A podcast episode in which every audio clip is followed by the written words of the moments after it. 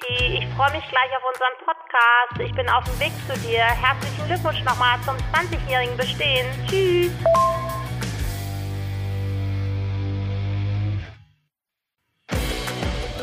Moin, liebe Leute. Unsere Agentur Nest One feiert in diesem Jahr ihren 20. Geburtstag und wir möchten diesen Anlass nutzen, im Rahmen eines Podcasts mit alten Weggefährten und Kunden auf die wichtigsten Meilensteine der letzten zwei Dekaden zurückzublicken und über spannende Projekte und natürlich gemeinsame Erlebnisse zu sprechen.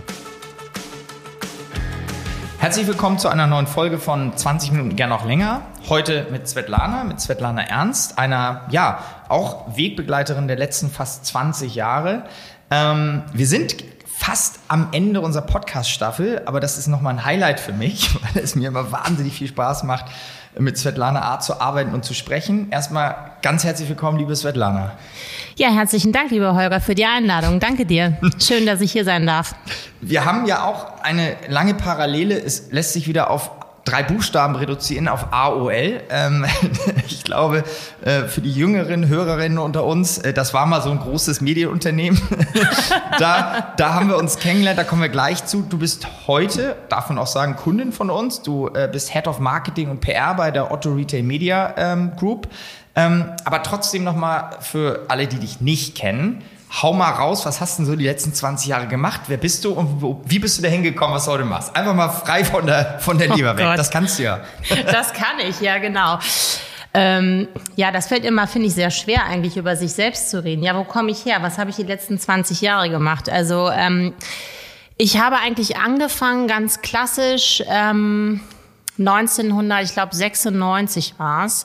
Das habe ich tatsächlich nochmal nachgucken müssen. Ähm, es ist so, dass ich in der Werbeagentur angefangen habe und ich habe den Beruf Werbekauffrau. Ja, wollte ich immer werden. Herrlicher Beruf.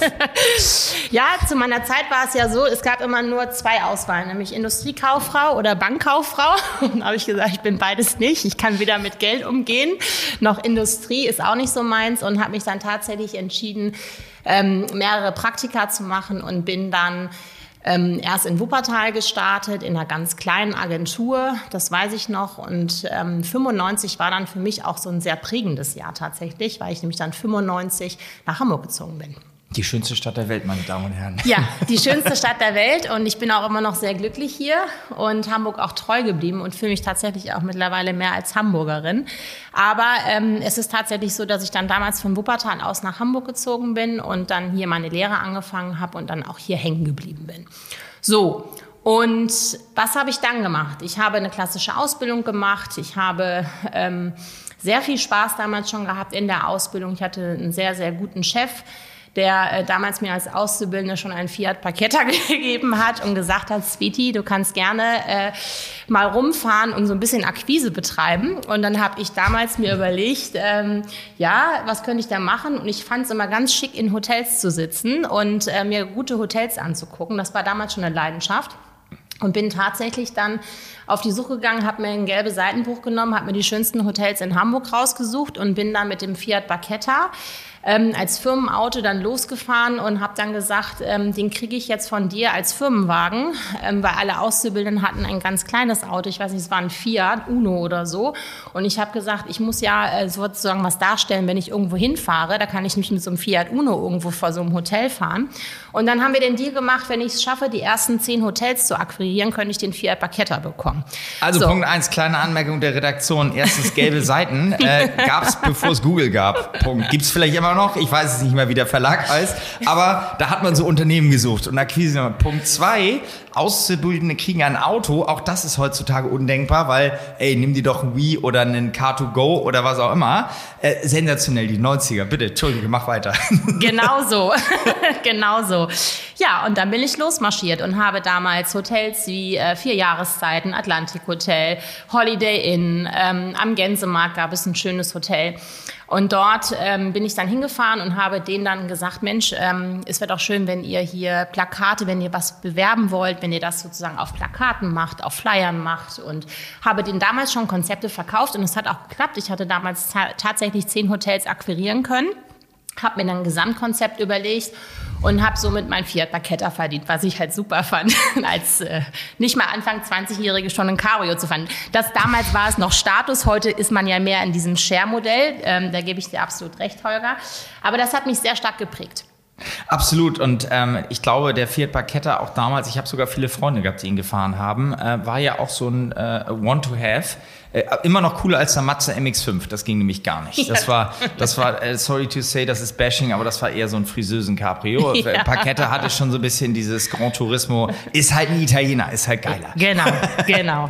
Also ja, was habe ich dann gemacht? Dann habe ich ähm, bei KMF-Werbung angefangen, einer klassischen damals äh, POS-Werbeagentur, die damals sehr viele Kunden im Bereich POS auch hatten, also ähm, Getränke. Ähm, da war äh, sowas wie Uso.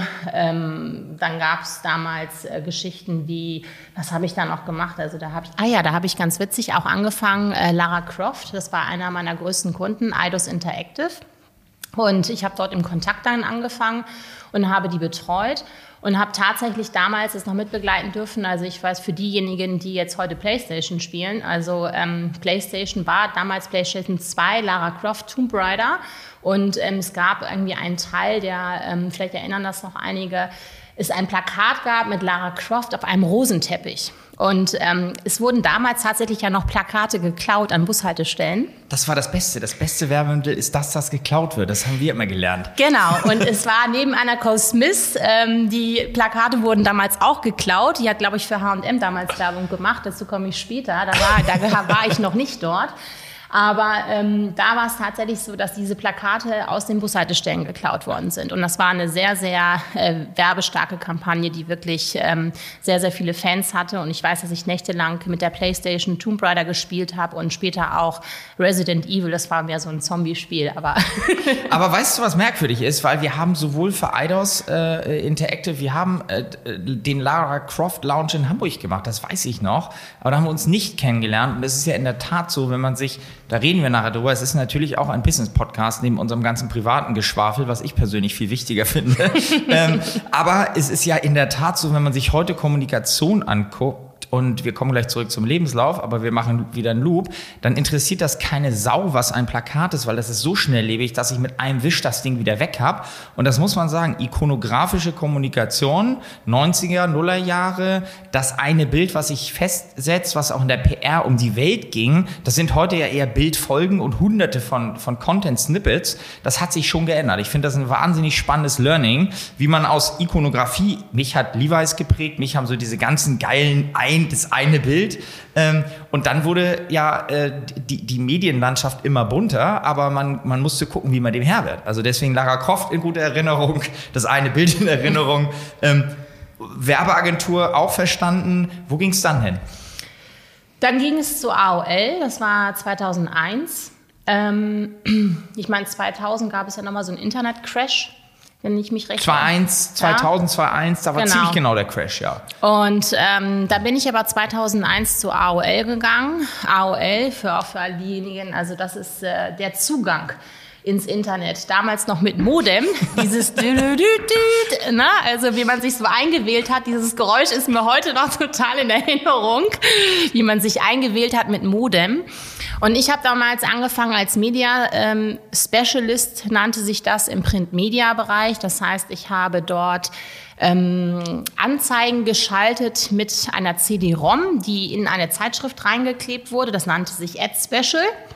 Und ähm, damit haben wir Kunden akquiriert. Das war unser Zugang äh, für all diejenigen, die ins Internet kommen wollten. Und ich meine, AOL hatte damals, glaube ich, dann relativ schnell an die 30 Millionen äh, Mitglieder. Es war ja noch eine geschlossene Community. Das heißt, man musste sich anmelden mit einem Registrierungscode. Und damit war man dann drin. Das war ja eine sehr große Kampagne damals noch von unserem Ex-Tennisstar Boris Becker. Und äh, es gab eine riesige Kampagne damals auch mit Boris Becker. Und ähm, bin ich schon drin oder was? Und ähm, das waren sozusagen die Geschichten, die ich dazu erzählen kann. Also AOL habe ich angefangen, CDs gepflastert. Ich glaube, ich habe tatsächlich ähm, den Globus einmal mit CDs eingepackt, was heute sicherlich nicht nachhaltig ist und ähm, ich auch bis heute noch ein schlechtes Gewissen habe diesbezüglich, aber so sind die Menschen sozusagen damals ins Internet gekommen. Wir könnten unseren Kindern noch mal erklären, was CDs sind. Ich weiß nicht, wie es bei dir aussieht. Ich glaube, meine Tochter kriegt es gerade noch so auf die Kette. Aber überhaupt ein Medium irgendwo für zu benutzen, um eine Information abzurufen, ist ja schon Novum. Also wenn wir mit das Datasette stimmt. oder Kassette anfangen oder mit der, ähm, mit der, mit der Floppy Disk, das sind ja noch die Vorgänger. Ich erinnere mich Anfang der 2000er, wir haben ja zu der Zeit gegründet, da haben wir auch überlegt, machen wir jetzt mal eine ganz verrückte Kampagne und lassen so, da gab es die CDs, die du so in Visitenkartengröße vergeben konntest. Und die haben, meistens haben die das Floppy-Laufwerk in Arsch gemacht, weil die Scheißdinger sich nicht, nicht richtig gedreht haben. Das Aber stimmt. da hat man über so Sonderwerbeformen nachgedacht, ey, wir machen jetzt mal so eine CD und da sind dann so Daten drauf, die geben wir an die Kunden.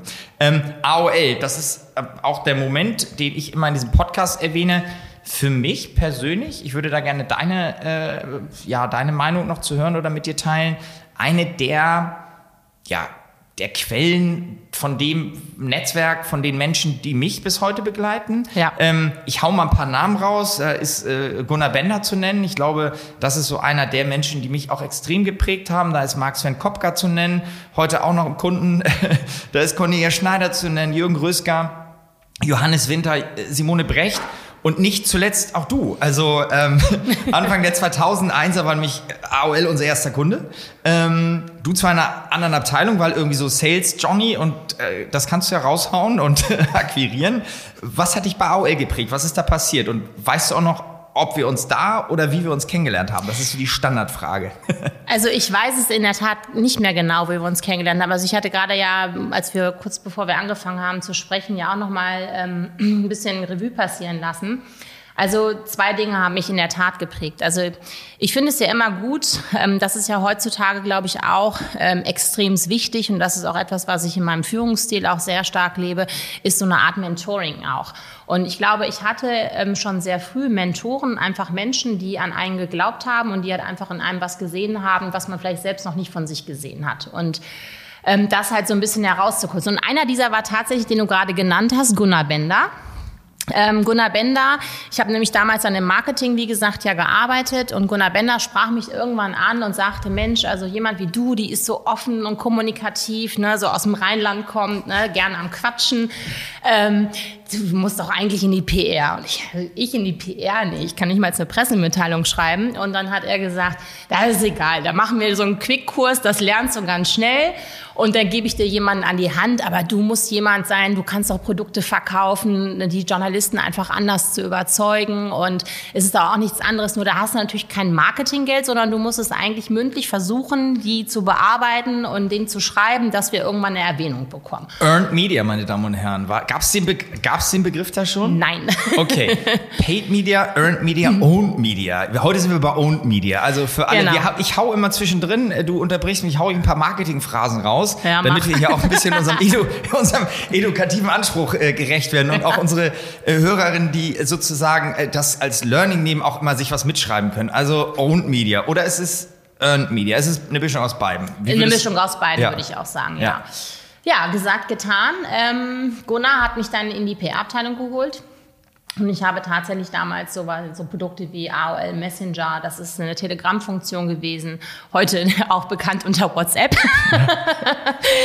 also, also das ähm, sind Sachen, die wir damals gemacht haben. Ich habe dann Produkt-PR gemacht. Dort habe ich auch Johannes Winter, der heute ja bei der Condor ist, ähm, Gunnar bei TikTok ähm, äh, als meinen lieben Kollegen und auch Freund bis heute. Der begleitet mich also auch bis liebe, heute. Liebe, liebe Grüße mit Johannes. Wir waren immer im Kontakt. Der ist ja in Frankfurt. Genau. Ähm, ist ein bisschen abgebrochen aber auch ein, finde ich, sehr gerader, sehr ja. straighter Typ mit, mit auch der Schule von Gunnar. Das ist ja auch so ein bisschen, und Gunnar ist ja auch nicht, der ist noch ein paar Tage älter als wir nur. Der hat ja gerade seinen runden Geburtstag gefeiert. Ich habe noch gesehen, wie er braun gebrannt auf Fuerteventura mit Cappy und, und, äh, und, und, und, und Hipster, äh, Hipster Internetbad unterwegs war.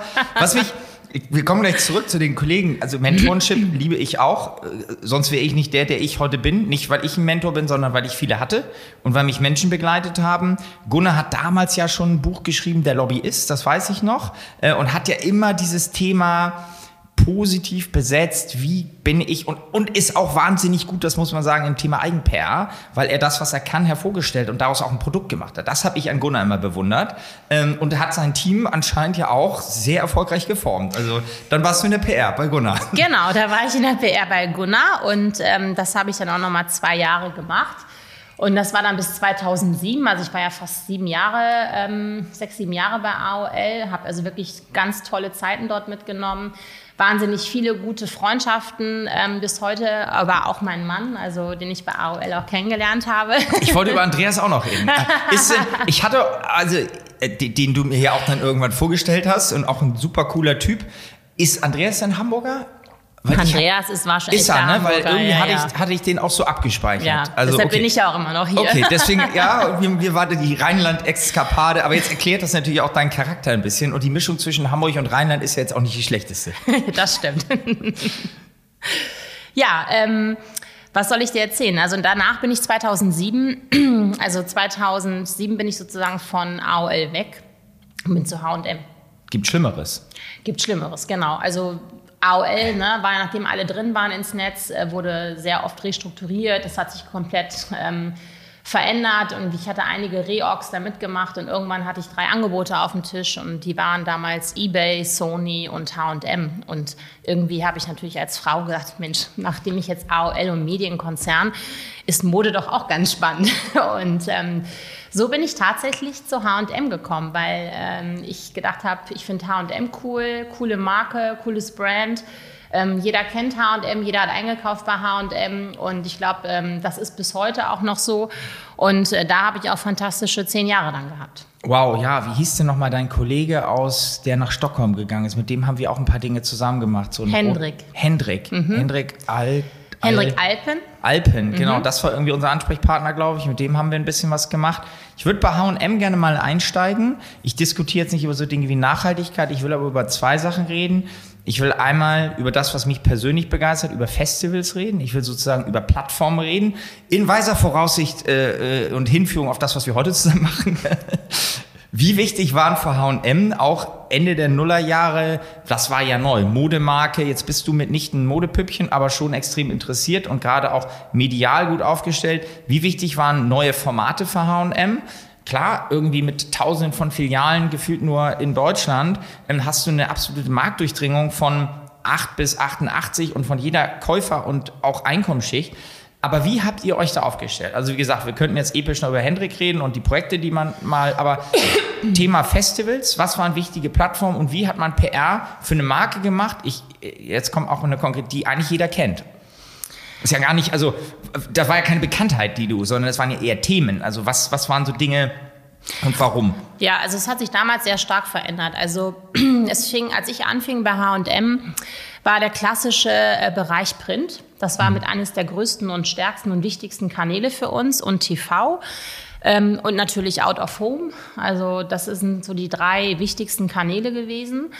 Ähm, und die haben sich, als ich angefangen hatte, sehr stark begonnen zu verändern. Warum? Weil man ähm, natürlich, wir waren ein globales Brand wir waren der größte Markt ähm, für Schweden ähm, mit einem wahnsinnigen Umsatzanteil mit über 400 Geschäften, wie gesagt. Und mhm. es war ähm, ganz klar stationärer Handel der Fokus. Ähm, wir waren 2007 ähm, noch nicht im Netz. Wir sind relativ spät erst. Oh Quatsch, das wusste ich nicht. Echt? Ja, ich weiß, dass H&M ich glaube sogar erst, äh, lass mich jetzt nicht lügen, 2009, also zwei Jahre nachdem ich begonnen hatte, erst mit dem HM-Shop äh, tatsächlich erst angefangen hatte und ähm, wir relativ spät dran waren.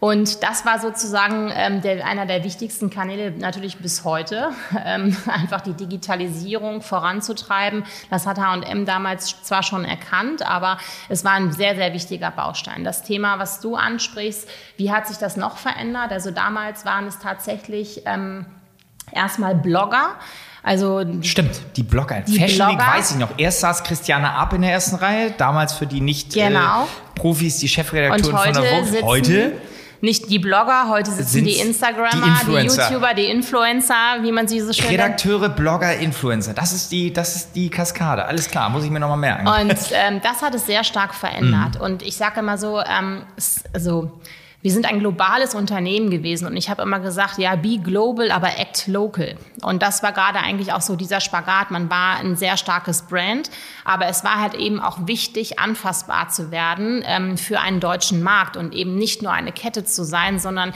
diese Kette immer mehr zu differenzieren und mehr auf die Zielgruppen auch einzugehen und nicht irgendwie wie so ein Gießkannenprinzip einfach überall drüber zu kippen und irgendwas fällt schon unten runter. Also so der klassische Sales Funnel. Ne? Ähm, und wir haben dann halt schon versucht, das so ein bisschen umzukippen und zu sagen, es gab immer so eine Art Trendlinie. Oben war der Trend, das waren so die die, die Fashionistas, die ganzen Zielgruppen, die halt super upcoming waren, die, die latest Trends von der Fashion Week gleich sozusagen sich ähm, dann irgendwie besorgt haben in den Geschäften bis hin dann nachher zur Masse, die halt ein T-Shirt von 4,99 Euro kauft. Und all diese Zielgruppen mussten wir versuchen, halt so ein bisschen mehr zu differenzieren und auch anzusprechen. Und ich habe das mit meinem Team damals so gemacht, dass wir halt ähm, neben dem Printkanal, der damals noch sehr wichtig war, einen Blogger halt aufgebaut haben. Ich habe erste Blogger-Workshops veranstaltet tatsächlich in der Schanze und Bloggern halt auch zu helfen, wie mache ich ein richtiges Fotoshooting, was muss ich fürs Make-up beachten und habe denen dann sozusagen professionelle Leute an die Rand gestellt. Das war damals sehr erfolgreich und was darüber hinaus dann kam, Richtung Festivals, das war dann der nächste Schritt, war eben diese Inszenierung von Emotionen und einem Brand auch ähm, ja, wie, wie du es immer so schön, so schön sagst, halt auch erlebbar zu machen. Ne? Also es ist halt irgendwie nicht nur ein Event zu veranstalten, sondern ein Erlebnis zu kreieren, was die Menschen nachher mit nach Hause nehmen. Und da fingen wir halt an, beispielsweise ein ähm, Showroom in Berlin zu initiieren. Der war damals unique für ähm, weltweit, ähm, den ich ins Leben gerufen habe, tatsächlich mit der Idee zu sagen, wir wollen ähm, die Celebs, die da draußen sind, eine Eva Pattberg ähm, oder Models, die zu uns gekommen sind, große Namen, eine Paulina Roschinski ähm, und, und, und eine Lena Gerke, wie sie nicht alle heißen. Und die haben wir eingeladen in einen Showroom, den wir damals kreiert haben in Berlin-Mitte der aussah wie eine Wohnung, ein Apartment. Und ich wollte dieses Gefühl vermitteln, dass sie nach Hause kommen und dass sie nicht irgendwo zu einem ähm, zu einem Brand gehen und da sich die Klamotten aussuchen, um das später auf einem Event, auf dem Red Carpet zu tragen, sondern wir haben gesagt, wir wollen, dass du kommst und dass du Spaß hast mit dieser Marke, dass wir uns einen Kaffee trinken können, uns austauschen. Du gehst hier durchs Wohnzimmer, schnappst dir ein paar Klamotten, hast deine Umkleide, ziehst das an und gehst abends auf dein Event. So, gesagt, getan, war für Schweden erstmal, ähm, ja, was hat die Sveti sich da einfallen lassen aus Deutschland? Mussten wir ein bisschen für fighten mit meinem damaligen Chef, der mich da auch sehr unterstützt hat, der Thorsten Mindermann, das war auch ein sehr guter Mentor. Und ähm, mein Motto war eben halt auch immer Think Big, ne? kleiner werden geht immer. Das ist es bis heute. Und ähm, ja, und deshalb haben wir dann diesen Showroom tatsächlich ins Leben gerufen, der wahnsinnig erfolgreich war, der halt auch für andere Länder nachher ausgerollt worden ist. Und da bin ich auch bei dir. Was hat das verändert? Also es ist wirklich extrem wichtig gewesen, Events ähm, anders zu denken. Wir haben dann angefangen, in Musik zu denken, Musikevents, Coachella, ähm, eines der großen äh, Musikfestivals der Welt, wo wir halt Celebrities, äh, Blogger, Influencer ähm, hingeschickt haben, ausgestattet haben mit H&M und die sich dann dort haben fotografieren lassen, das gepostet haben, wir dadurch eine wahnsinnige Reichweite, Awareness und dadurch natürlich den Abverkauf gesteigert haben. Und ich erinnere mich dran, Coachella ist übrigens ein schönes Stichwort. Ich glaube, die Tickets sind jetzt zum dritten Mal verlängert worden, die ich eigentlich hatte, um dahin zu fahren. Wir können ja gleich nochmal darüber reden, was du glaubst, wie wir uns hier auch äh, vielleicht festivalmäßig weiterentwickeln. Ich erinnere mich an die Zeit, wir haben damals ja auch so Store-Openings gemacht. Das war damals ja irgendwie gefühlt wie so ein Bambi, so ein Opening. Ne? Riesige Bands kamen und man hat irgendwie, ich erinnere mich an den, ich glaube, er hieß Stamp Store in Düsseldorf. Das war dann irgendwie über acht Etaten, es waren nicht acht, es waren vier, aber auf der Kö hat H&M einen Store äh, eröffnet. Das war, glaube ich, so das fetteste Projekt, was wir mitmachen durften, mit eben den angesprochenen Models, mit Bands und Co. H&M persönlich würde ich auch sagen, immer noch eine Love-Brand. Es ist so basic, man geht da auch hin und es ist, glaube ich, völlig unabhängig, ähm, was ich sagte, Altersklasse oder auch Einkommen. Trotzdem ähm, hatte ich dann ja nach H&M, wir haben einen Namen vorhin nicht bewusst, aber ehrlicherweise vergessen. Ich finde es toll, dass du auf dieses Mentorenthema immer kommst. Dann gab es ja irgendwann gab's einen Anruf oder wie hast du dich verändert? Hat dann Thorsten dich angerufen? Wie, wie ging es von HM, warum weiter? Von Thorsten zu Thorsten. Ja. Also es war ganz witzig bei Thorsten. Also ich bin natürlich, ähm, das ist mein dritter und auch sehr starker Mentor Thorsten Ahlers. Ähm, Thorsten Ahlers war halt AOL-Chef. Das war mein ja. damaliger Chef ja dann nachher tatsächlich. Und ähm, dann haben wir uns lange Zeit aus den Augen verloren. Also es waren halt, wie gesagt, bei H&M ganz bewegende Zeiten, ähm, International Brand, viel gereist und ähm, ich war in Bangkok, Jakarta, überall auf dem Globus, habe PR-Manager eingearbeitet so, und wie kam es dann? Ja, es kam dazu, ich habe geheiratet, ich habe mittlerweile zwei Kinder ähm, zehn und sechs Jahre alt und ähm, es war halt für mich immer klar, also ein Kind ist kein Kind, zwei ist die Hölle, sage ich. Herrlich. Und dann noch äh, und dann natürlich noch ähm, ja mit dem Reisen. Ich bin halt wahnsinnig viel gereist und für mich war einfach klar, ein Kind, das kann man immer noch mal so an Oma oder so halt auch mit Deck geben und äh, mal aufpassen. Aber es wird halt immer mehr mit dem Reisen und es war für mich einfach klar, dass ich das mit zwei Kindern nicht mehr machen kann. Und ich war in Elternzeit und ähm, habe dann irgendwann gelesen, dass Thorsten Ahlers bei Otto ist. Und dann habe ich gedacht, Otto, Thorsten Ahlers bei Otto. Und dann ja. habe ich gedacht, okay, den rufst du jetzt mal an. Und dann haben, oder ich habe ihn angepinkt und dann äh, hat er, Mensch, Sveti, und lass uns doch mal treffen hier auf dem Campus bei Otto im Bramfeld. Und dann habe ich gedacht, okay, also ich habe immer in der Stadt gearbeitet, ich komme jetzt mal nach Bramfeld. das ist für mich immer ein halber Ritt. Meine Damen und Herren, Bramfeld ist auch ein Stadtteil von äh, Hamburg. Hamburg. aber es wird ungefähr so despektierlich behandelt wie Harburg. ja. Also muss man einfach so sagen. Aber Obwohl der Campus sehr, sehr schön der, ist. Wollte gerade sagen. sagen. Hat also, auch seine schönen Seiten. Ja, er ist äh, wirklich sehr, sehr schön. Immer, also wird immer schöner und ist wirklich sehr, sehr schön. Ich habe ihn leider jetzt seit über einem Jahr nicht mehr gesehen, aber ähm, es ist schon sehr schön, dort zu arbeiten. Ja, und da haben wir uns dort getroffen und dann hat er damals gesagt, Mensch, ich habe jetzt hier äh, Otto, ähm, ja, ich mache jetzt so ein, so ein Start-up hier auf, Otto Group Media, ähm, Daten ist das neue Öl. Und ähm, neben diesen Zielgruppen, über die wir ja schon sprachen, wird es halt immer wichtiger, natürlich auch in diesem Marketing-Mix immer stärker zu gucken, ähm, nicht, also die, den Spagat zwischen Performance und Branding halt auch gut hinzukriegen. Und es muss halt beides einfach funktionieren. Es funktioniert nicht nur das eine oder nur das andere. Es muss halt im Zusammenspiel sein. Und ähm, wir haben uns dann mal aber auch data-driven ähm, Advertising, das ist halt das. Wir haben einen wahnsinnigen Datenschatz bei Otto und mit diesen Kundendaten haben wir halt angefangen, Kampagnen auszuspielen. Und ähm, das haben wir für die Otto Group getan, ähm, für ähm, About You, für ähm, Bon Prix oder auch für Otto und haben dann 2015 wurde ähm, Otto Group Media gegründet und das war wie gesagt in meiner Elternzeit und dann habe ich dort 2016 halt begonnen. Ja, als Head of Marketing und PR, heute heißt das Unternehmen ja ähm, äh, nicht mehr Otto Group Media, sondern Retail Media Group.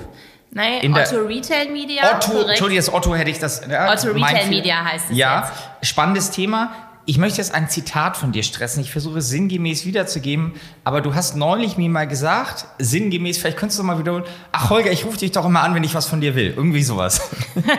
das stimmt, Holger. ja, und ich erinnere mich noch, wir hatten den Lounge von About You, durften wir auch begleiten, damals äh, noch mit äh, Benjamin Otto und mit Tarek. Ähm, das war so ein bisschen parallel. Äh, Rainer Hillebrand war damals noch als Vorstand, den ich irgendwie auch äh, seit irgendwie gefühlt 10, 15 Jahren kenne.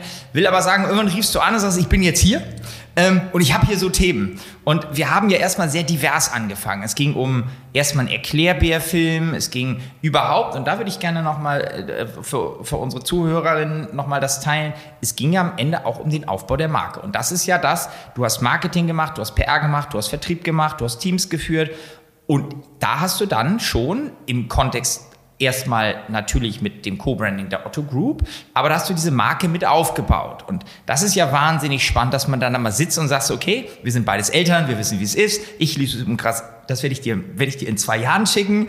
Das Buch heißt, und dann sind sie 13 oder die Kunst, einen Kaktus um, zu umarmen. So begleiten sie ihre Kinder durch die Pubertät. Das, das kannst du mir jetzt schon geben. ja, Mäuschen wird nächste Woche zwölf. Äh, und äh, es fängt an. Also ja. ich, äh, ich, es ist ein sehr sensationelles Buch. Die ersten Seiten sind schon toll. Also, aber Thema Geburt hatten wir, Thema Kids. Aber wie ist es eine Marke? Wie ist es ein Unternehmen? Wie ist es ja eigentlich ein Startup in einem der erfolgreichsten Retail oder Konzerne in Deutschland, sowieso in Europa und in der Welt zu bauen? Das hat ja Herausforderungen, wahnsinnige Chancen ähm, und Riesenpotenzial, wie wir heute sehen. Absolut. Ähm, es ist halt so ein bisschen grüne Wiese gewesen, weil das eine oder das Schöne war ja auch für mich und das war ja auch so diese Hands-on-Mentalität. Also von großen Unternehmen wie AOL und dann H&M zu Otto, was auch ein Riesengigant ist, aber eben wir waren ja ähm, eigenständig ähm, in der Spitaler Straße ansässig, beziehungsweise in der Europapassage und waren ja auch nur knapp äh, ich glaube, 40 Leute dort später, ähm, haben aber angefangen mit 15, 16 Mann auf so einer grünen Wiese anzufangen, zu sagen, jetzt denken wir das alles nochmal neu. Ja. Und äh, Thorsten hat mich tatsächlich ähm, dann ja auch dazu geholt, weil er gesagt hat, ähm, er möchte halt mehr Emotionen haben. Also dieses ganzen Daten, Daten, alle haben Angst vor Daten eigentlich immer und denken sich immer, oh mein Gott, äh, das Thema Daten ist ja total boring und total ähm, schlimm. Und ich habe auch gedacht, ich mit Daten, ich kann überhaupt nichts mit Daten anfangen. Aber, aber du hast Ideen, wie man das ein bisschen besser verpacken kann, Sweetie. und dann habe ich gesagt, stimmt. Und dann habe ich angefangen, ähm, tatsächlich darüber nachzudenken, wie kann man ähm, Otto Group Media mit Daten gepaart emotionalisieren. Und das ist, glaube ich, auch der Part, über den ich dann sehr viel nachgedacht habe und wo ich dann im Prinzip mit Praktikanten, mit allen, wie wir da saßen, in den Countries wirklich überlegt haben, was können wir machen. Und ich sage mal, das Wichtigste ist natürlich Awareness. Das Wichtigste ist einfach, wir haben schon mal einen sehr starken Namen gehabt, nämlich Otto. Das war natürlich schon mal das Entree. Aber Otto Group Media, ähm, dann fing es damit an, wir haben zusammen ähm, dann das erste Mal die Demexco geplant mit einem Stand, ähm, der halt einfach fancy sein sollte, wo ich dann immer auf der Demexco gegangen bin und gedacht habe, mein Gott, ne, also hier so ein, so, ein, so ein Messestand, alle haben nur weiße Stände mit irgendeinem Logo drauf und ich habe dann gesagt, nee, das machen wir nicht. Wir machen hier ein bisschen Fashion. Dann haben wir dann Influencerin eingeladen. Also wir haben halt auch immer was drumherum gemacht. Und deshalb sind die Leute einfach gerne zu uns gekommen. Deshalb haben wir Termine nachher gekriegt. Deshalb haben wir halt angefangen, ähm, Termine mit Agenturen oder Großen, die nachher gesagt haben, Mensch, ist das hier ein Café? Was ist das hier eigentlich auf der Dimexco? Und ich glaube, wichtig ist halt dieses Zusammenspiel von PR, dass du ähm, das Netzwerk halt hast, ähm, natürlich große, gute Stories zu erzählen, gutes Storytelling gehört dazu, ähm, es nicht zu verkomplizieren. Ich sage auch immer, keep it simple. Das ist halt eigentlich irgendwie das, worauf es ankommt. Also wirklich kurz, knackig ähm, zu sagen, worum geht's, was machen wir und nicht irgendwie zu sagen, ja, und die Daten, das interessiert keinen Advertiser, keinen Werbetreibenden. Use Cases würde man sagen. Hm? Bitte? Also Use Cases auch ein bisschen. Ne? Also ja, also Best Cases, Use ja. Cases ähm, zu nehmen und da halt auch mal zu sagen, das hat gut funktioniert, das hat schlecht funktioniert, das haben wir gelernt und auch zu sagen, ja, ähm, auch Dinge über, über den Haufen zu werfen, auch zu sagen, Dinge, die nicht gut funktioniert haben, wie können wir sie beim nächsten Mal auch besser machen. Und ich glaube, das ist auch immer was, was mich auch immer antreibt. Also ich bin auch eher immer so eine Treiberin lieber als so eine Getriebene. Ich habe, liebe Sveti, ich habe schon vier, fünf neue Zitate für mich. Äh, lieber äh, Treiber als Getriebener. Werde ich auf jeden Fall nutzen. Wenn mich mal jemand fragt, warum ich so durchgeknallt bin, sage ich, meine Damen und Herren, das ist ganz einfach. Ich bin lieber ein Treiber als ein Getriebener. Finde ich gut. Nehm das ich? bist du auch. ja, wahrscheinlich. Hast du recht. Das schätze ich auch sehr. Also ich muss auch sagen, was ich auch an euch schätze, ne, ist natürlich einfach auch, auch als ich darüber nachgedacht habe, ich meine, Gott, wie, wie viele Jahre kennen wir uns jetzt schon, aber es ist halt eben auch so diese Verlässlichkeit. Ne? Also ich glaube, es ist auch extrem wichtig, eine Verlässlichkeit zu haben, eine Professionalität, wo du weißt, ähm, du gibst das in Hände ähm, und es funktioniert dann. Und ich muss mich dann auch um, kann mich dann wirklich auch um andere Dinge kümmern. Ich meine, wir haben dann ähm, ein anderes großes Projekt, als wir dann die Otto Group Media habe ich halt angefangen darüber nachzudenken, so was fehlt eigentlich im Markt? Und das ist halt Retail Media. Und Retail Media für die, die es noch nicht wissen, ähm, ist halt einfach so die nächst, ähm, die drittgrößte Werbegattung, die gerade im Markt wächst im digitalen Marketing. Ähm, bedeutet, neben Search und äh, Social ist das halt die dritte Gattung, ähm, wo ich schon mit Thorsten ähm, faktisch vor drei Jahren angefangen habe zu sagen, das wird das nächste Big Sync und uns eigentlich alle noch angeguckt haben, gesagt haben, ja, ja, erzählt ihr mal, aber Amazon damals schon, ähm, um die Mitbewerber auch mal beim Namen zu nennen und andere halt einfach auch schon Milliarden mitgemacht haben im US-Markt und wir natürlich hier in Deutschland immer so ein bisschen hinterherhängen und dann halt auch in den Babyschuhen waren. Und da haben wir halt den Retail Media Summit ins Leben gerufen, damals mit 150 Leuten im, äh, in der Elfi und im, im Hotel der Elfi im Hyatt. Da gibt es in der Elbphilharmonie ja drunter noch ein riesiges Hotel. Und da haben wir damals das erste Mal gestartet mit knapp 150 Gästen. Und wir waren schon im Jahr zwei und das halt, ne, Think Big, kleiner werden können wir immer noch. Ähm, habe ich dann gesagt, komm, wir gehen dann in den kleinen Saal.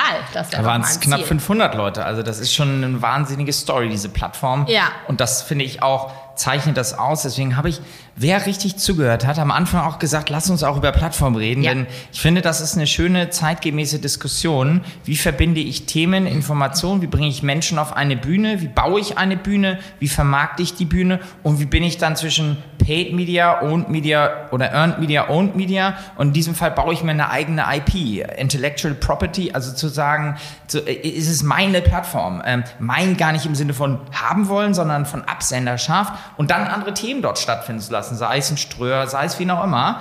Ähm, vielleicht nochmal zwei Sätze zu dem äh, Retail Media Summit. Also ja, wir diskutieren auch darüber, wie wir ihn in Covid-Zeiten machen. Auch das ist ein wichtiger Punkt. Aber das fand ich wirklich wieder so eine wirklich äh, exzellente Idee. Ich fand das Wort exzellent, verwendet man ziemlich eine exzellente Idee.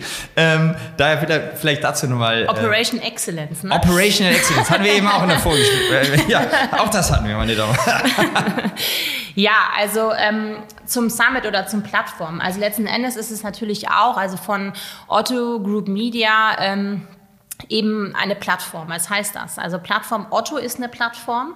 Die Heute, Plattform, ja. ja. Ähm, wir sind ein Plattform-Case, ähm, also vom Händler ähm, zum Plattform und ich sage immer später zum Media-Erlöser, weil das ist ja die Kurve, die ich dann sozusagen damit schlage, mhm. weil wir sind die Vermarktungsunit jetzt als Otto Retail Media für gesamtotto.de um halt äh, Werbetreibenden und Partnern, also das ist egal, ob das Seller oder Vendoren sind, also, ne, also für Verkäufer oder eigene Einkäufer bei Otto, ähm, halt ein Marktplatz zu sein und ähm, Plattform zu sein. Und zur Plattform gehört eben einfach der ist Plattform, das ist ja eine Plattformökonomie, kann man sagen, ähm, es ist natürlich schon in aller Munde, aber was bedeutet das eigentlich, Plattform zu sein? Also es bedeutet natürlich einfach, den Händler, ähm, dem Kunden ähm, und auch den Lieferanten praktisch in so einem Flying Wheel ähm, immer wieder gegenseitig das zu befruchten. Das heißt einfach, ich suche etwas, mhm. ich habe ein ganz klares Bedürfnis und ich gebe in meiner Suchliste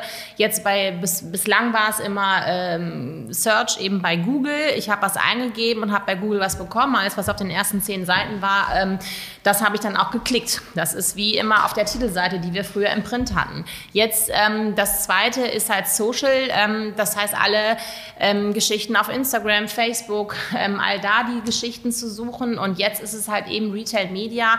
Ähm, Im Grunde genommen, dass die Suche heutzutage, und das ist halt auch belegt, dass knapp 60 bis 70 Prozent ähm, auf Amazon ihre Suche starten und mittlerweile eben, so? ja, und mittlerweile ja. eben nicht mehr auf Google.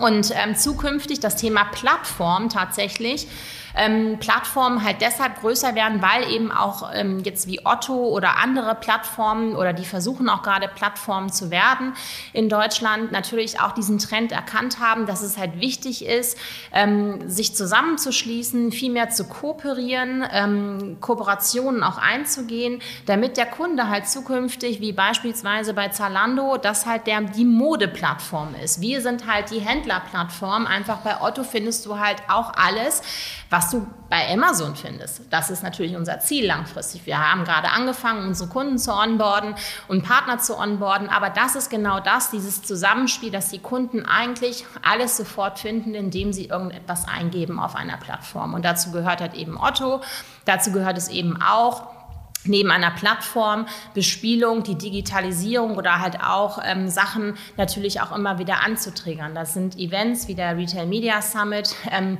genau auch da halt Werbetreibende, ähm, die zu dem Zeitpunkt das Thema Retail Media noch nicht auf dem Schirm hatten, einfach zu sagen, wir geben dir jetzt hier die Inspiration. Ich hatte TikTok auf der Bühne, die gerade neun Monate am Markt waren in Deutschland, äh, wo ich noch in den Raum gefragt habe, wer kennt denn hier TikTok? Und da ungefähr sich vielleicht nur so drei bis vier Leute gemeldet haben. Und ähm, ja, heute TikTok eigentlich nicht mehr wegzudenken ist. Und ich glaube auch unsere Töchter äh, ganz massiv auf TikTok sind. Sveti, ich habe, ich habe einen TikTok-Kanal mit meiner Tochter zusammen. Ich wurde aber, das muss ich jetzt äh, sehr, etwas selbstkritisch sagen, ich habe ja mal den Satz geprägt, wer tanzt, hat kein Geld zum Trinken. Ähm, da, da, die, da die, da die, da, okay. die, da die Clubs. Meine Tochter hat mir das Tanzen im Moment verboten. Ich darf immer cool im Hintergrund stehen. Ähm, aber es gibt, weil sie kann tanzen, verdammt Axt, im Gegensatz zu mir. Ich kann das auch, aber es sieht anders aus. Bei ähm, mir auch. Ja, na gut. Ähm, ich würde gerne noch eine Frage in diesem Kontext von Plattformen stellen. Wie wichtig glaubst du, ich habe da so eine Meinung, wie, du hast es dreimal an, antuschiert, ist Content, Storytelling. Weil du hast ja gerade gesagt, Daten sind halt Daten, sind halt Daten. Wie wichtig ist eine emotionale Geschichte? Wie wichtig ist Bewegtbild, Content, Kontexte äh, für solche Plattformen? Ich glaube, extremst wichtig. Ich glaube, Content, Bewegtbild, was du gerade sagst, oder auch Audio, das sind ja alles Trends, ähm, die ich auch ähm, sehr stark auch beobachte und auch sehe. Also Audio, also wir machen jetzt Audio, also letzten Endes ähm, Radio ist natürlich halt auch, hat ein totales Revival bekommen in, im, im Punkto Digitalisierung. Ähm, Alexa, also bis vor ein paar Jahren konnte man sich nicht vorstellen, da irgendwo reinzusprechen. Heute ist es schon selbstverständlich und meine Kinder brüllen auch, Alexa, spiel jetzt das und das. Und ähm, ich glaube, da, und da halt natürlich auch die Verbundenheit. Ich glaube, es bekommt dann immer Relevanz, wenn es einen Nutzen für den Kunden hat. Da sind wir beim Use, beim Best Case. Ja, aber eben halt auch Content. Content ist auch nur dann mhm. ein guter Content, wenn er halt mir auch einen Mehrwert bietet. Mhm. Das heißt, wenn ich ähm, ähm, das sehe, wenn ich, wenn ich etwas, wenn ich jetzt auf einer Plattform was suche oder egal, ich möchte halt sofort diesen Nutzen haben. Und ähm, ich muss ja nicht immer Waren direkt verkaufen. Es gibt ja super gute Beispiele wie RB beispielsweise oder Airbnb oder Booking, die alle keine Hotels haben, aber die Plattformen sind, um etwas zu bekommen, obwohl du es gar nicht selbst verkaufst. Das ist die eine Sache. Aber eben halt auch Content zu spielen, gute Stories zu haben, die zu erzählen und da dem Kunden zu sagen, Mensch, also ich habe mich damit vielleicht jetzt noch nicht beschäftigt, aber das interessiert mich, da höre ich mal mehr rein. Dieses Interessen, dieses Desire halt einfach bei äh, Kunden dann halt auch letzten Endes dann auch irgendwie zu wecken, ob das Pinterest ist, beispielsweise, die sehr stark inspirativ sind, die auch nicht sagen, ja, jetzt kauf dieses Produkt, sondern auch eher ganz stark über den Content kommen und einfach die Leute erstmal zu inspirieren. Und ich glaube, das ist auch ein Ansatz, den wir halt auch mit dem Summit dann verfolgt haben, zu sagen, wir wollen nicht nur Use Cases hier präsentieren. Hm. Ja, das kannst du in einer Masterclass dir angucken, wenn du Richtig. wirklich was Vertieftes hm. wissen willst. Ich bin jetzt auch nicht, ich bin auch eher eine Generalistin als eine Spezialistin. Aber ich sage halt auch, es ist total wichtig zu inspirieren und mal über den Tellerrand zu gucken. Und was kann ich denn da nachher rausnehmen, wenn ich auf dem Summit gewesen bin, auf dem Retail Media Summit? Was nehme ich für mich da anschließend mit? Und da finde ich, müssen mindestens eigentlich immer so drei Botschaften hängen geblieben sein. Ich habe einen super coolen Vortrag von TikTok gesehen. Ich wusste nicht, was sie machen. Oder ich habe einen inspirierenden Vortrag von einem Christian Kug, dem Ex-Chefredakteur vom Stern, mir angehört. Ähm, das sind einfach Sachen, wo ich glaube, dass ähm, Werbetreibende oder ähm, große Kunden die dann zu uns auch kommen, einfach was mitnehmen, nachher in ihre Teams gehen und sagen, guck mal, ich habe hier als Mentor oder eben auch als Contentgeber das und das mitgenommen. Ähm, das sollten wir auf jeden Fall verfolgen. Damit müssen wir uns beschäftigen in der Zukunft. Und ich glaube, das ist ein großer Punkt. Äh, kann ich absolut zustimmen. Ich würde gerne noch eine Fachfrage äh, stellen, äh, bevor wir, wir sind jetzt natürlich bei 20 Minuten definitiv doppelt so lang, das ist klar gewesen, ähm, aber die Frage sei noch erlaubt. Thema Pandemie, wir hatten am Anfang darüber gesprochen, du bist jetzt seit du hast gesagt, seit März zu Hause, habe ich gesagt, haha, sind ja erst drei Wochen. Gut, wir nehmen jetzt Ende März 21 auf, aber es ist aber über ein Jahr. Ähm, komplett remote arbeiten. Wir könnten uns jetzt episch über Homeoffice und so auslassen. Ich habe da ja auch eine Meinung. Ich glaube, es funktioniert. Ich glaube, ähm, dass auch Begegnungsstätten wichtig sind. Ich wollte aber fragen, wie hat sich denn deine Tätigkeit, das Geschäft und auch das Thema ja, Wahrnehmung von so Dingen äh, in den letzten zwölf Monaten entwickelt, wie zum Beispiel auch Live-Plattformen. Ich meine, wir haben auch die OMR mal zusammen bespielen dürfen. Es gab ja geile Orte. Ich meine, dich an der OMR, wir, da, ich meine, da waren irgendwie gefühlt 20.000 Leute, die man kannte oder äh, man kannte 15.000, hat auch fünf kennengelernt oder was auch immer. Ähm, also, wie ist deine Wahrnehmung einfach mal so völlig frei rausgesprochen der letzten zwölf Monate in unserer Branche speziell oder auch für dich persönlich in deinem Arbeits- und Lebensumfeld? Also erst einmal sage ich mal, wir sind ja soziale Wesen. Und soziale Wesen brauchen Kontakt. Und deshalb ist es äh, für mich, die auch sehr stark äh, sozial und einfach auch sehr kontaktfreudig ist und sehr kommunikativ, extrem schwer, zwölf Monate im Homeoffice zu sein. Und ähm, eben Natürlich bedingt der Pandemie ähm, nicht nur Freunde nicht mehr zu treffen, nicht nur nicht mehr essen gehen zu können, diese Freiheit zu haben, aber gerade auch das, was du ansprichst, ist enorm wichtig zu sagen. Es wird vielleicht nie wieder so sein, wie es vorher war. Aber die Sehnsucht nach dem Treffen, nach dem sich begegnen, ähm, wieder zu feiern, ähm, ich glaube, das wird auch wieder kommen und davon bin ich fest und überzeugt. Aber das muss es auch wieder geben, weil es hat es ganz klar verändert. Ich bewege mich derzeit äh, nur hier mit meinem Laptop in einem kleinen Bildschirm in meinem Büro oben im Staffelgeschoss und habe das Gefühl, manchmal, ähm, ich klappe die Welt dann abends wieder zu und das ist dann die Otto-Welt und dann ähm, gehe ich runter in die Küche und koche und nebenbei habe ich noch zwei Kinder, die halt auch noch bespaßt werden wollen und ich finde das sehr herausfordernd. Ich muss aber auch sagen, ich informiere mich mittlerweile ähm, sehr stark über Podcast, Bewegtbild. Ich finde, Bewegtbild ist wirklich auch eines der wichtigsten Medium, einfach auch ganz klar zu sagen, Videoproduktion, wie kann ich schnell Informationen, ohne gelangweilt zu wirken, einfach rüberbringen. Darüber machen wir uns auch beruflich sehr viel Gedanken. Das ist aber auch etwas, was ich auch sehr stark konsumiere, ähm, um mich halt auch zu informieren. Das ist, glaube ich, auch das, um auch noch mal so ein bisschen mehr von der Welt da draußen mitzunehmen. Ich vermisse es tatsächlich, auf Events zu gehen, auch anders noch mal inspiriert zu werden. Jetzt muss ich gezielt irgendwo draufklicken, um mir dann die Informationen zu holen. Vorher war es so, ich bin mal durch die Straße gegangen, wenn ich gereist bin, habe ich irgendwas aufgeschnappt. Das habe ich gerade nicht und das fehlt mir sehr stark. Mein Handy bimmelt. Das ist aber okay, Zeit. wir sind ja sozusagen im Live-Flow. Ich, äh, Svetlana, insistiere darauf, äh, da, da, kannst du auch Andreas ganz lieb grüßen. Das nächste Event, was wir machen, da kommt ihr beide hin. Denn das, die, die No-Show-Quote war natürlich aufgrund der Familie bei einigen Events schon gegeben. Also ich möchte, möchte darauf insistieren. Ja, wir haben ja noch eine 20 Jahre Nest One Party. Wenn du, Andreas, wenn ihr beide nicht auftaucht, bin ich persönlich, äh, bin ich nicht, ich bin nicht sauer, ich bin einfach nur enttäuscht. ich gelobe Besserung. Nein, aber ich, ich glaube, wir, wir dürfen dankbar sein für das, was wir haben und dankbar für, für unser Umfeld. Ähm, persönlich, was, was ist dir noch wichtig für dieses Jahr? Also erstmal bin ich, das sage ich auch, sehr dankbar, Menschen wie dich in unserem Umfeld, in meinem Umfeld zu haben. Inspirierend, auch wenn du mich nur anrufst, wenn du was von mir willst, ist völlig in Ordnung von mir. Also lassen, lassen wir so stehen. Ähm, ich, ich sage das selten, aber ich versuche es im Podcast gebetsmühlenartig zu sagen. Der letzte Satz, die, die letzte völlig offene Frage, was hast du noch so vor, gilt dir. Ähm, ich persönlich bedanke mich, äh, dass du da bist. Ich freue mich auf alles, was wir noch vorhaben. Das ist eine Menge. Ähm, das mit, äh, mit, mit, äh, mit dem Event, das kommt auf jeden Fall, das werde ich dich auch wissen lassen und erinnern. ähm, aber vielleicht der letzte Satz von dir. Ähm, wie sieht dein Jahr aus? Was hast du vor? Also ich hoffe, dass ich dieses Jahr mit der Familie noch reisen kann. Also das hoffe ich sehr stark zumindest. Also wir sind immer auf Sylt und äh, das ist eigentlich unsere Insel im Sommer, wo wir gerne sind. Ähm, das hoffe ich sehr stark persönlich, ähm, familiär, dass wir alle gesund bleiben. Ähm, das ist mir sehr wichtig, dass wir geimpft werden, impfen, impfen, impfen und dass wir ähm, der dritte Welle, der dritte Welle oder der dritten Welle sozusagen entkommen. Das wäre mein größter Wunsch, um wieder gemeinsam halt einfach feiern zu können, Party machen zu können, rauszugehen. Ähm, das wäre mein wichtigster Wunsch. Beruflich ähm, haben wir jetzt ein Remote Summit vor uns, ähm, den ersten im Juni. Ähm, darauf bin ich sehr gespannt und ähm, darauf freue ich mich halt auch. Das ist auch einfach mal das erste Mal so etwas auch auszuprobieren. Ähm, da freue ich mich sehr darüber, dass wir das zusammen wieder machen. Ja, und ich denke, weitere Events werden folgen. Und ähm, da bin ich ganz sicher, dass wir wieder zusammenkommen und ich dich anrufen werde. Auch das. Ähm, vielen, vielen, vielen herzlichen Dank, Svetlana, ähm, für, für diese Folge. Das ist Folge Nummer 20. Ähm, du bist sozusagen das Highlight. Es wird aber, das sei äh, verraten, noch eine Bonusfolge geben mit einem sehr lieben Freund.